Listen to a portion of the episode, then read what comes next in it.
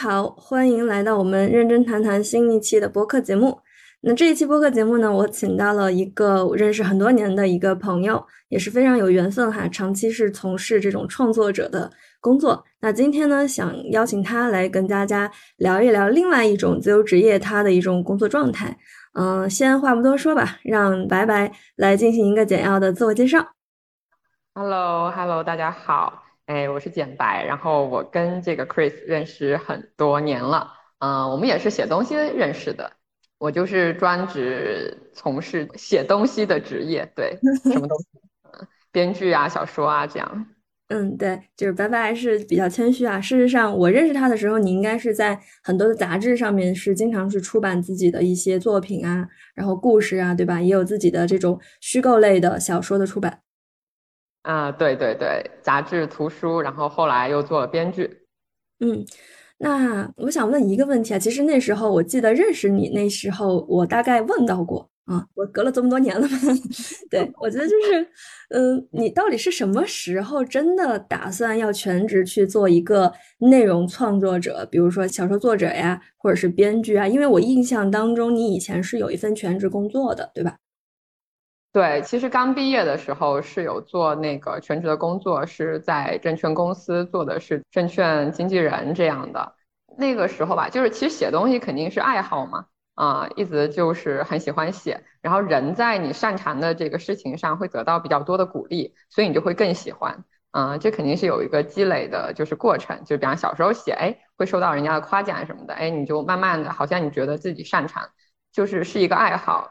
在这个工作的时候嘛，就你会有表达的欲望，所以就会写，写完之后就有投稿，会有稿费。当我发现稿费收入比工作的收入更好的时候，我就辞职了。嗯，所以其实不是一个说呃人生规划要去做什么，是非常顺其自然的一个行为。明白。那你当时就是从证券公司嘛，就大家可能认为跟你学的专业，或者是可能的那个时候社会认为的比较稳定的职业类型哈，就是离开这种职业去从事一个创作者，你当时有遇到过什么障碍吗？比如说阻碍家庭的，或者是自己内心的一些东西？其实没有啊，因为是这样的，如果说。呃，我知道很多比我们更年轻的人，他们比方说想要从事换一个工作或什么，会受到很多家庭的这个阻碍啊什么的。比方父母说你这工作不好啊，公务员最好，或者是体制内最好怎么样的？那可能是因为父母有给他们很多的经济上的支持啊，或者说是有给他们铺了路啊，或者类似这种哈，会有资源啊什么的。那你拿别人的东西，你就得受控制，对吧？全职儿女。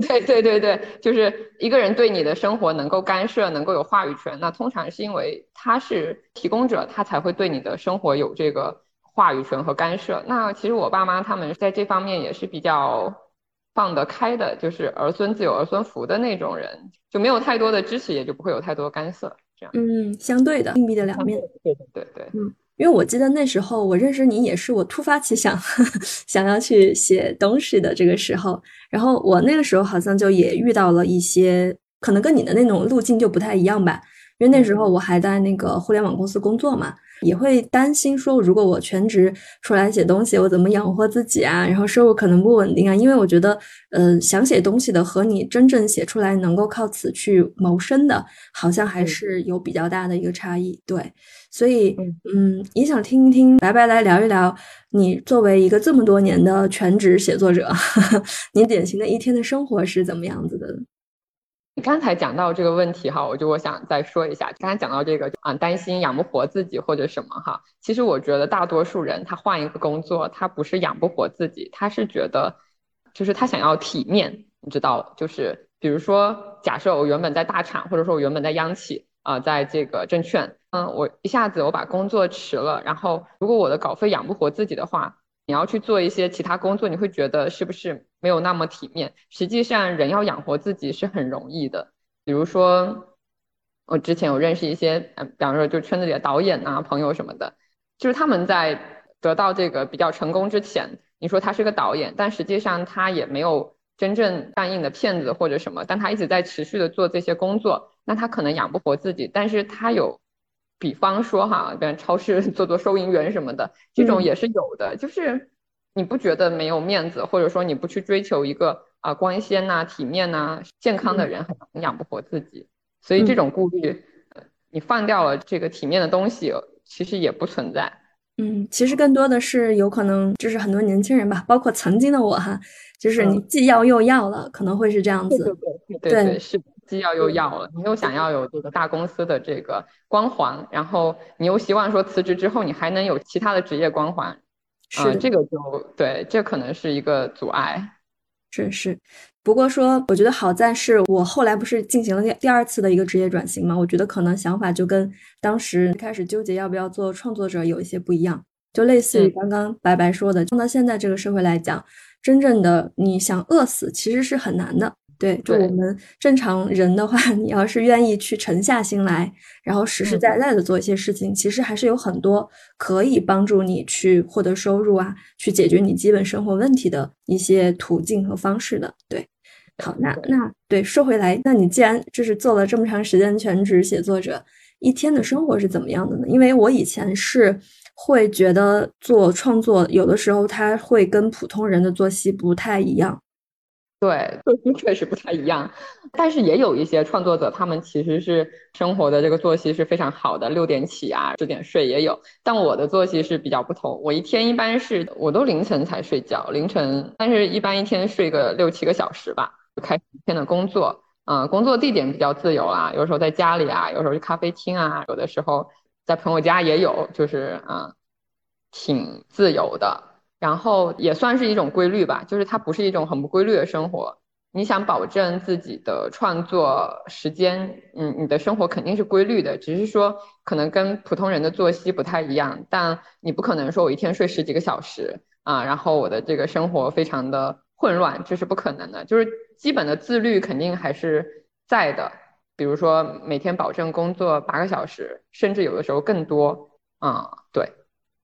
了解，其实更多就是说，可能咱们的嗯睡眠时间，比如说有些人他是早睡型的，但是可能对于你来讲的话，你就是睡得比较晚，但时长是其实是差不多的，差不多的，对，嗯，它不会比上班，它比上班更轻松的地方，可能是少了这种长时间的通勤的时间，然后还有就是工作时间可以自己安排。因为刚才白白也有讲，我们现在这种工作，因为你做内容创作者，其实本质上来讲也是自由职业，然后也没有所谓的 老板啊什么的，对吧？然后我自己现在做 broker 保险经纪也是自由职业，所以我现在的状态其实更能嗯理解你现在所说的这个，就是时间自由，但是呢，你也会有自律，也会有自己的一些节律，对对。嗯，那你比如说一天，嗯，给自己要求是说我要做八个小时的工作，这种东西，就是有的时候会不会是，就是自己会觉得时间不够啊，或者是你觉得八个小时可能也会超出这个时间的呢？嗯，肯定会，就是比如说像做编剧吧，然后在项目上的时候，这个时间是远超八个小时的，或者说在剧组的时候。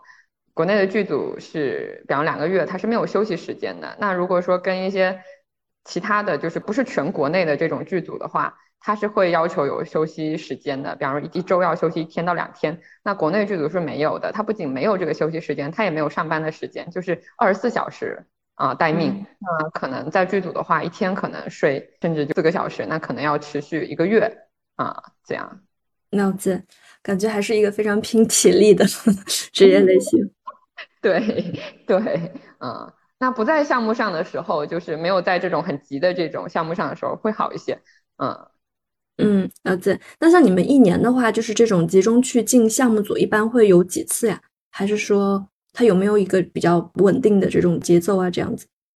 嗯，不同的这个内容哈，它嗯时间也不一样。像我写的，哎，你知道，就是一些这种情感类的。嗯，然后就是一个项目的周期一般是半年到一年，但半年到一年当中，它集中的时间一般是前五集，比方说剧本前五集，它是要这个，嗯，要过会，然后要立项什么的，这个时间是一个集中的时间，大概可能一个多月，嗯，两个月这样，嗯，这个时间是集中的，就是开拍的时候，开拍的时候大概头一个月，嗯，因为有一些场景要调整。可能演员的一些哎需要调整的这个台词档期，啊这方面，所以会有在集中可能一个月左右的时间，这段时间是非常忙的啊，是没有这个普通的休息时间的，是比较少的。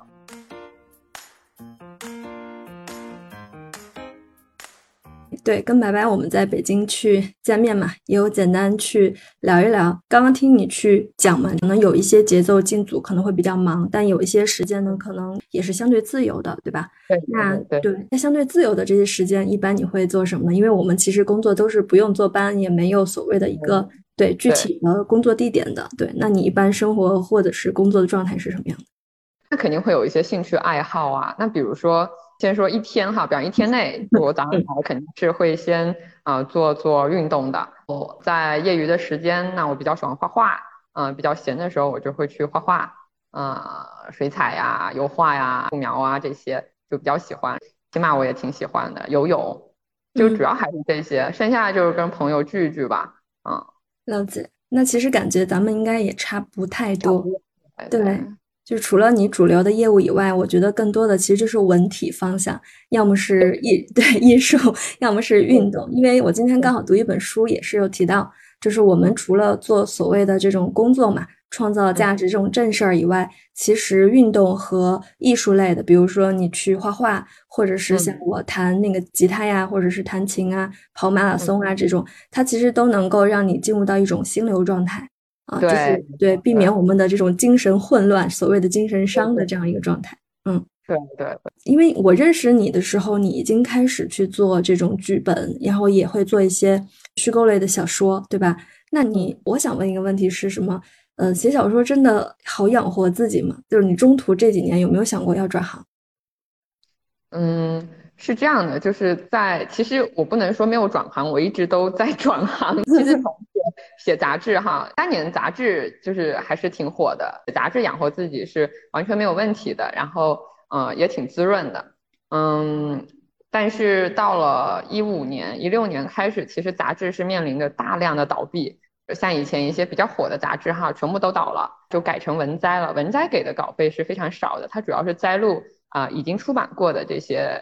呃，文章、小说这种东西，那那个时候就不太行了。不太行的话，就做了一阵的儿童图书。儿童图书也挺好做的，就对。然后写儿童故事，然后后来呢，还有一些哎其他的出版物。但是后来发现这个图书市场哈，就只剩下儿童这一块是能够做的，就是比较无忧的这种。然后后来就转行做了这个编剧，其实也算是转行，虽然都是文字类的哈，也算是转行了。然后跟我一起就当年写杂志的吧，嗯，就几个方向哈，一些是转做自媒体了，做的还挺好的。你看到这些一五年、一六年火起来的公众号，非常多是当年的杂志写手做的，啊，剩下一部分就是可能去广告公司了，啊，这个也是小部分。然后更多的可能就是做编剧的，其实也挺多的。所以其实虽然看上去你一直是做着跟内容创作方面的工作，但也因为这种外界的变化呀、行业环境，其实也是在做实时的调整，对吧？对对对对，肯定的，对。嗯嗯。说到这块就又有一个问题了，因为你有提到过，比如说你肯定有自己更感兴趣的方向。啊，以及是说它可能收益或者是市场给到的这种反馈更好的一些方向。那我们作为说是创作者，难免有的时候会面对感兴趣的东西和能带来收益的东西之间的一个取舍。对，那你是怎么去平衡这两方面的呢？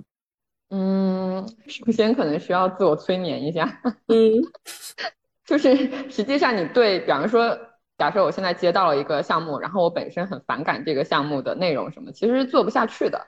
你毕竟是一种经常觉得写东西其实也是一种出卖灵魂的事情，你没有投入的话，你写不了啊。你对你笔下这些人物或者说情节，你多少得投入一些，嗯，你自己得觉得自己是投入的，不然你其实写不下去。所以接到一个项目。只要不是说特别排斥和反感啊，这是什么东西啊？太离谱了！只要不是这种类型的哈，你都先要这个给自己一个这个啊，我是发自内心的热爱这个东西。不管是你跟甲方你的项目的这个制片还是什么，我们聊的时候要热情嘛。你聊着聊着你有热情，我觉得人其实没有这么，就很多人说我热爱什么，我喜欢什么，但是你看他如果在这上面得到了挫折很多的话，他就不热爱就不喜欢了。所以我觉得人没有那么。就啊，我好理想化的，我喜欢这个东西。你啊，让你相信自己喜欢，你就喜欢了。毕竟大方向是喜欢，他还是在做内容创作，是吧？嗯，所以首先就不是很排斥的情况下，嗯，你就得喜欢它。你投入了，你就会喜欢。这个东西投入的越多，其实你就会越喜欢。然后你得到挫折不多的话，你投入的越多，你就会越喜欢。所以每个项目都是喜欢的。嗯，这是一方面。另一方面就是，当然可能会有更喜欢和更没有那么喜欢的区别。那更喜欢的话，就是一些自己呃私下的一些爱好啊，或者自己愿意写的东西，这个肯定也是有的，想要表达的东西。嗯，那其实，在一些其他的不付费的领域，其实也可以得到满足。你可以在社交媒体上写东西嘛？你可以自己写，这个不冲突。明白。其实更重要的就是你要留在场的一个前提，这样的话，你才有机会去真正的接触到你想接触的，和做你想要表达的。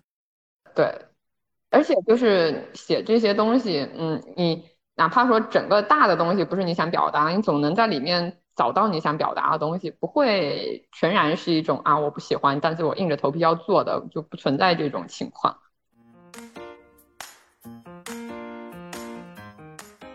那你写了这么长时间，有没有自己特别特别喜欢的一个故事或者是一个本子呢？希望以后会有。嗯，好吧，比较职业化。明白，明白。对，那还有一个问题啊，其实这个问题我那天在北京也问过你哈，但我觉得这个问题对于我们的听众是蛮有借鉴意义的啊，因为我以前呢见过很多。所谓的这种理想主义者，比如说我要去做自由职业了，那我肯定想尽一切办法去做这个事情。我会也不顾及，比如说生存的问题啊，我的基本的一些其他的鸡毛蒜皮的生活基础的事情的解决，我可能就一股脑的就去了啊。比如说我要去当一个写手，我也不顾我的生活费怎么来，我就去了。但是呢，嗯，你会给我一种，我除了要追求我自己感兴趣的东西以外，我还是非常务实的一个人。啊，对吧？比如说在创作的这个嗯方向上面，那你也是及时的再去切换方向、切换赛道，顺应这个行业的变革啊。同时，刚刚其实也提到过，我们创作过程当中有些可能是感兴趣的，有些可能是相对没那么感兴趣的，对。对，包括你去年过去的这三年时间嘛，对吧？我听说是这个行业其实是有一些影响，就没有说像之前那么好。那这些过程当中，你是用什么样的方式让自己一直可以保留在场的这样的一个机会？就是比如说，我还是能靠这个去做我自己的事情，但是生活不受影响。嗯，呃，我觉得很多人他表现的非常的这个理想化哈，理想主义的样子哈，其实他热爱的不是文字工作，他热爱的是名利。呃。真正让他想要做的事情，不是说我来写一个什么故事，我来真正的去做一个什么内容的这个东西。他其实热爱的是我在写东西这件事情的光环和名利。所以，当你真正的其实就是喜欢写东西，就像喜欢做饭一样。当然，天天做可能很累，但你还是会就想要去做。做什么没关系嘛？你今天做个甜点也可以，因为你就是喜欢做嘛。甜点有甜点的好嘛，满汉全席有满汉全席的好，那个卤煮有卤煮的好。是吧？也许有吧，有等级的不同，但是你在每一个类型里都可以找到乐趣，可以做得很好。但是有一些他们说是理想化，其实是名利，是他并不是真的喜欢做，就并不是真的喜欢煮饭。真的喜欢煮饭的人，你炒个青菜你也好的，就是所以保证在惨，其实就是我我是真的喜欢写东西，你就把我的工作给钱了，我还是乐意写，还是乐意写的话，写什么都行，没有特别的。啊，要做一个什么更高大上的呀，或者是怎么样的，这是一方面。另一方面，就啊，我确实也是一个比较务实的人，比较踏实的人吧。嗯，所以，反正我认识的一些同行，后来就是过得不是太好的。我觉得很多，嗯，他们并不是真的喜欢写东西啊，他们喜欢名利。明白，就是写完这个东西做成了之后带来的这个结果。对。那你觉得对于你来讲的话，刚才其实我们也有提到嘛，比如说你觉得自己可能是真的很喜欢、很热爱这件事情，所以其实并不介意我写是写的东西是什么或者什么方向，因为我热爱写，不论有没有掌声、有没有结果，我其实都可以坚持。对，那还有没有一些其他的实际一些的建议？比如说在这个过程当中，如果说一段时期没有办法靠写东西给你带来支撑你生活的这些东西，你有做哪些尝试吗？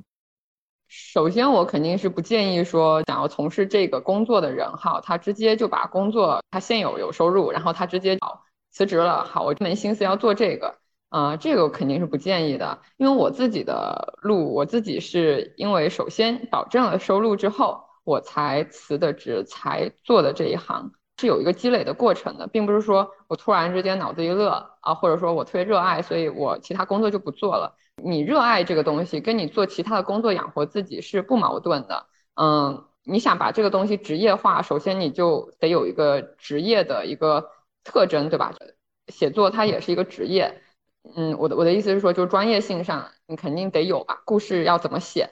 嗯，怎么去讲述？嗯，或者说不是故事，或者说是散文类的，或者都行。就是它的卖点在哪里？它的渠道在哪里？然后我觉得这些你首先得了解了之后才才能做吧，就好像就这个事情很有意思，你知道吗？就是很多人觉得写东西没有门槛哈，我理想是这个，我不干了我就做这个。那你想啊，医生啊、律师啊这些，没有人会这样做的，就突然间说我要做律师，然后我也没有过思考，我也没有这个有什么多少的法律常识、法律知识，我就突然间辞职来做律师，这个是很奇怪的一件事情。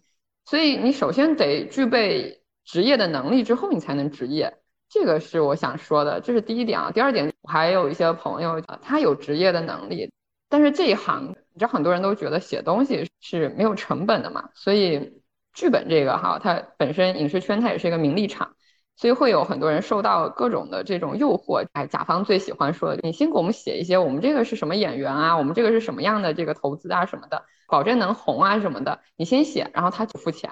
这个是我从来没对，你知道，这个反正很多人会信啊，我觉得很荒唐。你都这么大投资了，这个演员要请这些人了，那你给钱啊，对吧？这个是绝对，这是底线，就是啊，不给钱绝对不动笔。对，嗯，能做到这个一定是需要一定底气的，对吧？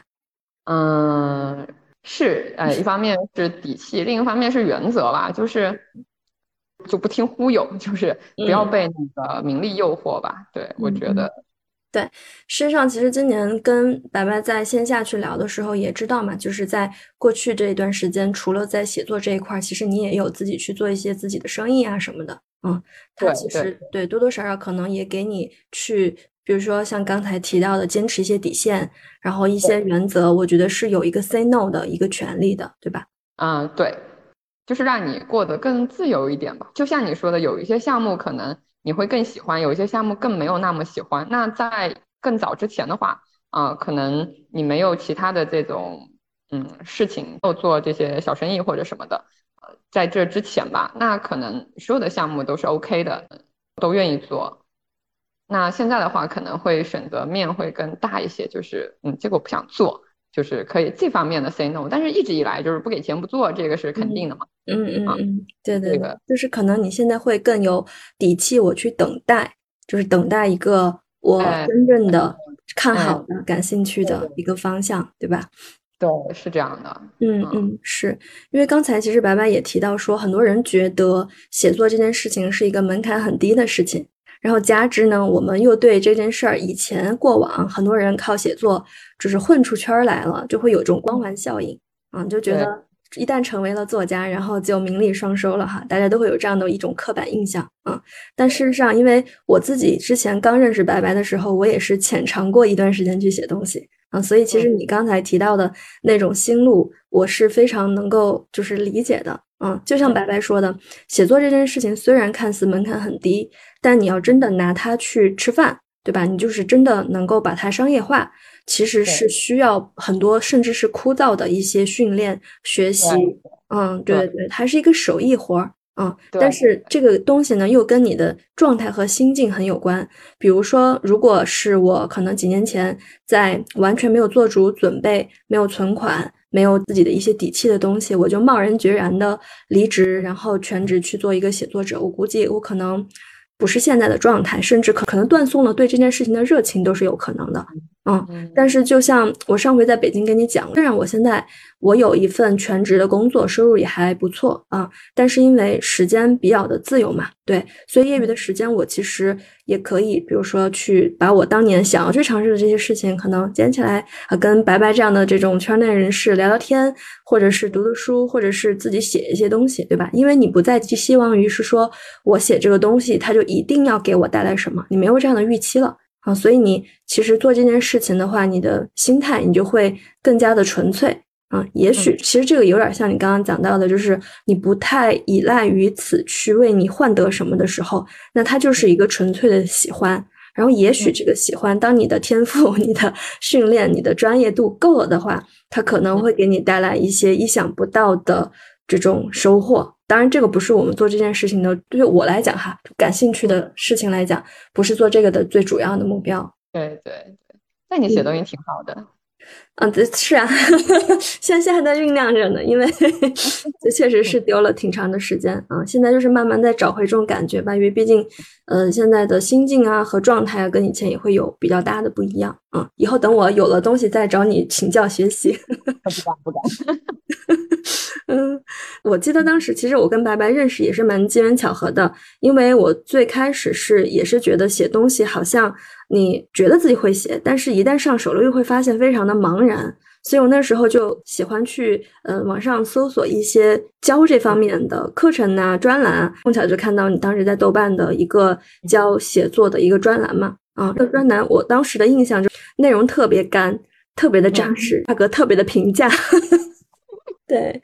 所以，那就是说到这儿吧，我是觉得说，呃，你有没有一些，比如说给到想要像我当时那样子哈，真的业余时间有这个精力，然后也感兴趣的一些朋友，他想要去从事写东西的一些人啊，给他们一些，比如说做什么准备呀，需要学什么呀，一些起步的建议。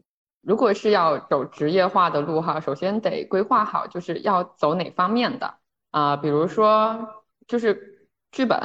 剧本是一种类型啊，网络小说，网络小说是一种类型，然后或者说想做这个自媒体，那当然你要写文案什么的嘛，这个也是一种类型，嗯，但是出版不好做，主要是大家看指数的也少，看少，对，就是现在的纸书一般也都是在网上红了之后，然后再来的，就是不同类型嘛，就往不同的方向，呃，肯定是要做一些职业化的这种训练的，比如说。假设要写这个小说，啊，要走这种更偏文学性的这种小说，它当然也有它的渠道，像一些影视公司是是非常喜欢买这种带一点文学性的这种小说，然后来做这改编的，啊，这个是一方面，那你就要去看哪个平台是这方面的小说最有这个受众的，啊，然后这里面的这些小说都是怎么写的，啊，这里面的受众都是怎么样的，然后去模仿。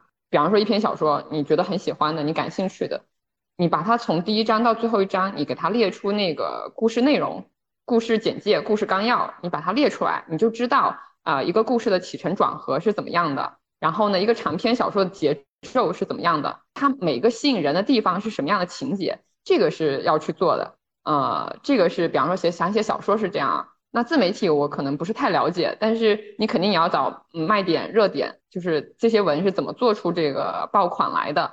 这个其实都是非常就正儿八经的训练了。它不是说我现在好有热情，我有表达欲，我把它写一些什么东西，那些东西其实也许很好看，但它是没有真正的市场的。